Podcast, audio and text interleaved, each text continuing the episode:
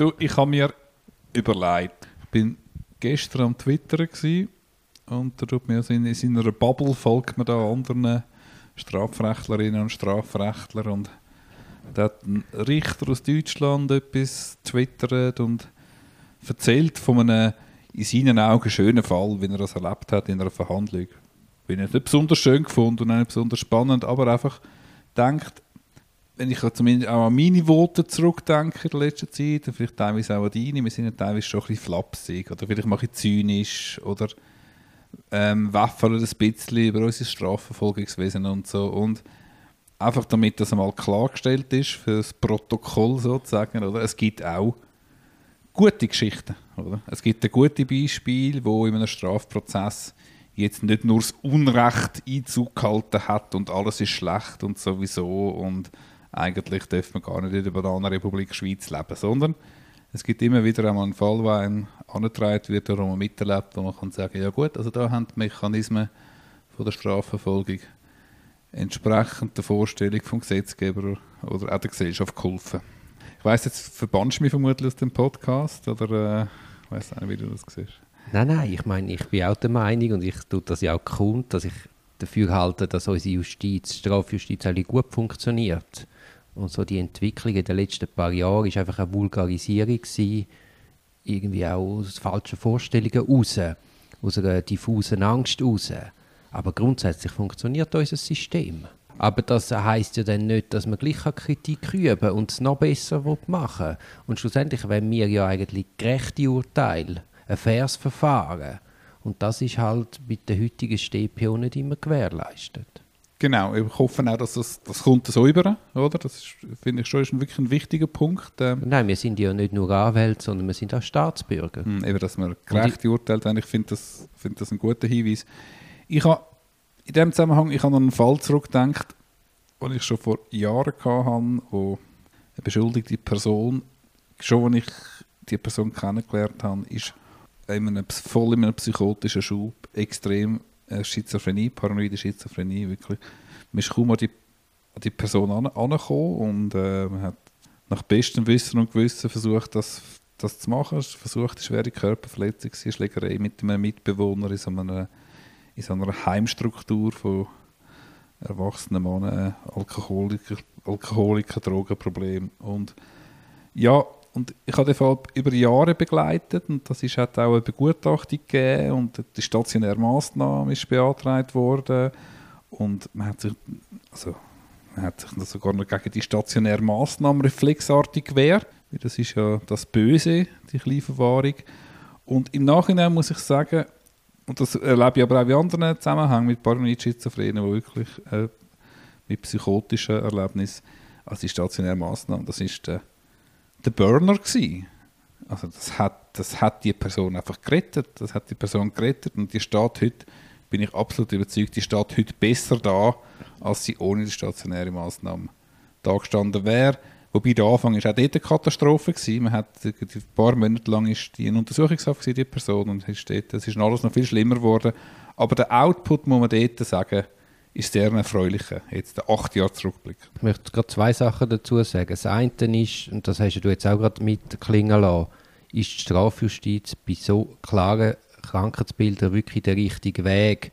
Und der Reflex am Anfang, die Leute in Haft tun, das tut ja bei so psychischen Erkrankungen, die nur noch verschlimmern. Also da verstehe ich einmal nicht, dass man so Zeug auch dem Gefängnis aufbürdet. Weil das ist auch für, Gefäng für das Gefängnis eine grosse Belastung und dass es da einfach zu wenig stationäre Plätze gibt für psychisch auffällige Straftäter.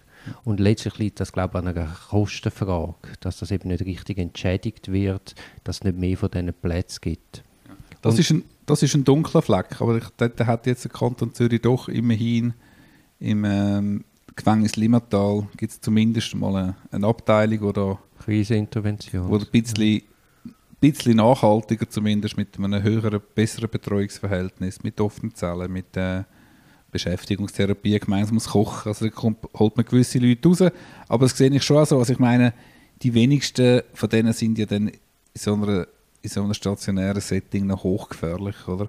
Dass man da nicht, ähm, es braucht ja wahnsinnig viel, bis man bei der Klinik rein während vor Rechtskraft die, die Hochsicherheitsabteilung kommt. Da muss ja eigentlich äh, Schlimmste vom Schlimmsten passieren, bevor man überhaupt dorthin kommt. Und dort kommen jetzt dann wenigstens äh, eine adäquate Behandlung über, oder? Auch mit den Medikamenten. und So. Und das Zweite ist unsere Funktion als Anwalt mit so Straftätern. Inwiefern ist man denn noch an den Willen vom Klienten gebunden? Oder wie sehr kann man sich über den Willen hinwegsetzen und sagen, okay, er ist krank und ich weiß es besser in seinem Sinn. Ich spreche jetzt das nur an, weil du sagst, man hat sich dann reflexartig gegen, die, gegen den 59er gewehrt. Oder das ist dann immer die Frage, der Klient will absolut nicht. Wir denken dann, ja, aber es wäre glaube schon besser, man würde es. Aber was macht man denn?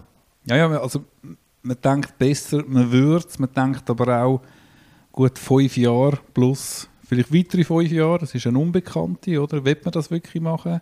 Will man den Weg gehen? Oder wie würdest du, hast du schon so einen ähnlichen Fall gehabt, wo man eigentlich dem Klienten nicht mehr recht angekommen ist und eine stationäre Massnahme steht zur Diskussion? Es ist wirklich ein schwieriger Punkt, oder? Ja, aber es ist auch ein Prozess, also ich meine, also ein, ein Findungsprozess mit dem Klienten zusammen.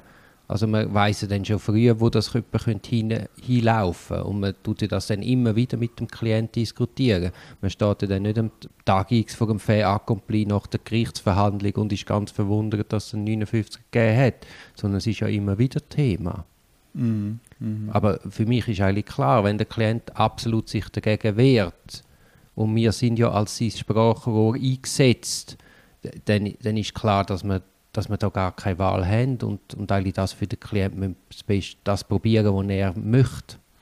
Das sehe ich absolut gleich. Also, auch wenn wir es auch denken, das wäre gescheiter nicht. Aber Ja, also wenn wir vielleicht wissen, dass auch wirklich gerade bei der Paranoid Schizophrenie ist halt so eine stationäre Behandlung schlägt teilweise auch tatsächlich an oder in vielen Fällen schlägt sie an. Und also nicht, nicht nicht das Lustige in dem Fall, aber das Spannende in dem Fall ist, dass nach vier Jahren ist eine Verlängerung beantragt worden, weil fünf Jahre langsam ablaufen und ich habe damit bin wieder eingesetzt worden, mit dem Klienten das besprochen und der Klient hat dann darauf bestanden, dass man das verlängert. Also ein völliger Wandel, der ist bereits in begleiteten Wohnstrukturen gewesen. Also da hat er von sich aus erst hat er überhaupt nicht wollen und nachher hat er sogar unbedingt gewünscht, dass er kann länger in dem geschützten Rahmen bleiben oder? Also dort, darum habe ich so anfangen. Wir sind jetzt so schon wieder ein bisschen andere ausspannende Punkte haben wir jetzt schon wieder beleuchtet in dem Fall. Was ich damit will einfach sagen ist, es gibt durchaus Anwendungsbeispiele, wo man am, am Straf, vor dem Strafprozess und der beteiligten Personen auch an das Kränzchen winden, weil es gut rausgekommen ist. Ja, also ich, ich gehe noch weiter. Ich würde sagen, die überwiegende große Mehrheit der Fälle läuft richtig und läuft gut und die Strafjustiz funktioniert. Also wir, haben ja, wir leben ja in sichersten Zeiten ever. Und gerade vor dem Hintergrund versteht man nicht die, die Verschärfungen und es sind dann so pauschale Lösungen. Raserfall, Mindeststrafe, ein Jahr ab der und der Geschwindigkeit. Und das wird einfach dann einmal einem Einzelfall unter Umständen überhaupt nicht gerecht und führt wieder zu ungerechten Lösungen, die einfach auch unnötig sind In dem Zusammenhang, und möchte ich, ungerecht. in dem. Zusammenhang möchte ich noch herzlich danken am Sponsor vom heutigen Podcast, der Zürcher? Staatsanwaltschaft. Ja, genau.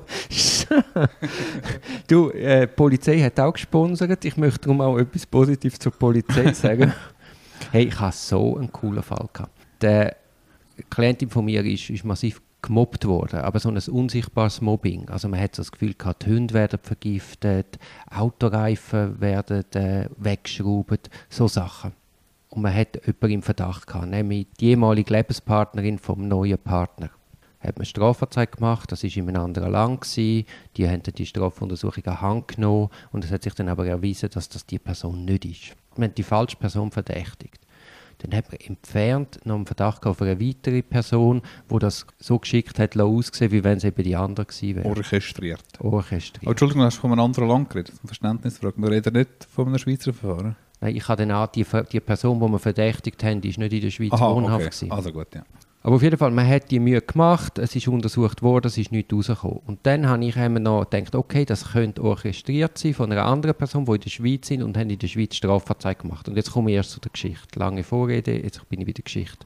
Dann habe ich Anzeige gemacht bei der Polizei und dargelegt, warum der Verdacht auf das hinweist, auf die Person. Dann hat das, ist der Fall zu einem Polizist gekommen und dann hat der Polizist hat, ist quasi die Sachen mal angeschaut, hat ein Einvernahmen gemacht mit meiner Mandantin und sagt mir dann, und das ist der genialste Ansatz gewesen ever, oder es ist wirklich um viel gegangen. Und musst dir vorstellen, jahrelang passiert da immer wieder so Sachen, die so böse sind und du weißt nicht, wer dahinter steckt. Und du weißt vor allem, du siehst dann alles, was dir passiert, hast dann immer das Gefühl, das ist das, das, das unsichtbare Mobbing. Also psychisch auch eine massive Belastung. Dann sagt mir der Polizist, vergessen den Verdacht, wir denken das komplett neu auf einem weißen Papier. Nimmt sich viel Zeit und viel Geduld und fragt wirklich rundum ab und öffnet den Fächer und checkt ab, wer ist potenziell könnte das Interesse haben und könnte das machen. Hey, der Polizist hat herausgefunden, wer es war und es ist komplett aus einer anderen Ecke gekommen, als wir jemals gedacht haben.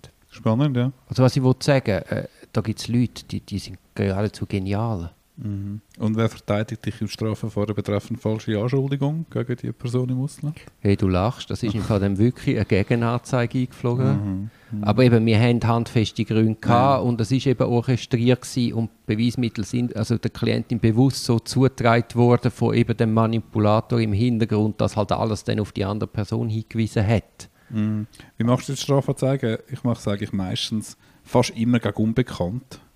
Möglicherweise die und die Person oder einfach mit Hinweis darauf, wenn man könnte im Verdacht haben. Aber, Ja, aber weißt in dem Fall sind wir, ja, ja, natürlich, aber in dem Fall hat es so klar ausgesehen. Und ich wollte, äh, das ist vielleicht auch ein Learning, die Eulen sind nicht, was sie scheinen, wie sie auf Twin Peaks heißt. Es kann so klar aussehen, aber das heißt es nicht. Und darum ist die Nullhypothese eigentlich jeder Ermittlung so wichtig, dass wir einfach auch wir in unserer Arbeit mit dem Klient, er erzählt uns etwas, dann denken wir, ja, scheint jetzt nicht mit den Beweismitteln zu übereinstimmen, aber sich dann doch Zeit, Geduld zu nehmen und zu tiefer steigen und genauer fragen. Und dann merkt man ja dann schnell, hat es etwas oder hat es nicht. Aber nicht einfach reflexartig, weil es jetzt mit dem ersten Beweismittel nicht übereinstimmt, wobei das Beweismittel natürlich auch immer interpretierbar ist, meinen wir wüsste es. Damit sind wir eigentlich mitten im Thema. In Übertretung? Strafbehörde. Artikel. Artikel Aber sehr 17. spannend, ja. Ja, da, äh, es ist glaube ich nicht so schlimm, dass wir uns jetzt verquatscht haben, weil zu der Übertretungsstrafbehörde gibt es nicht so viel zu sagen. Die sind zuständig für Übertretungen. Sie heißen im Kanton Zürich Statthalterämter oder Stadtrichterämter. Das haben wir glaube alles schon mal angeschaut. Das haben wir alles schon mal Genau. angeschaut.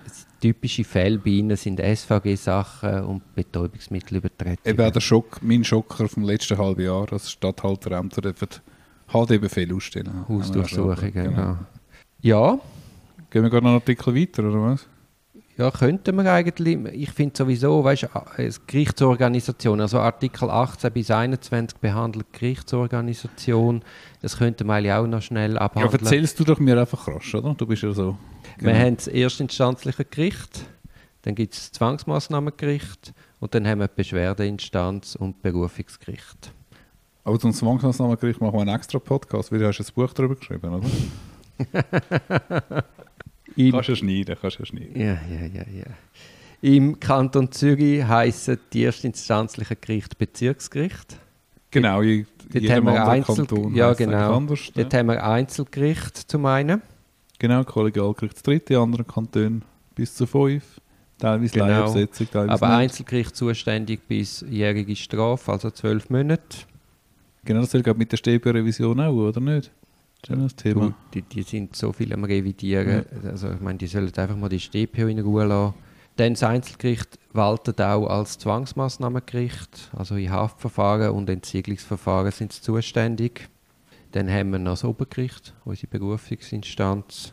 Ist zwar- Kantonen Kantonsgericht, heisst es teilweise. Ja.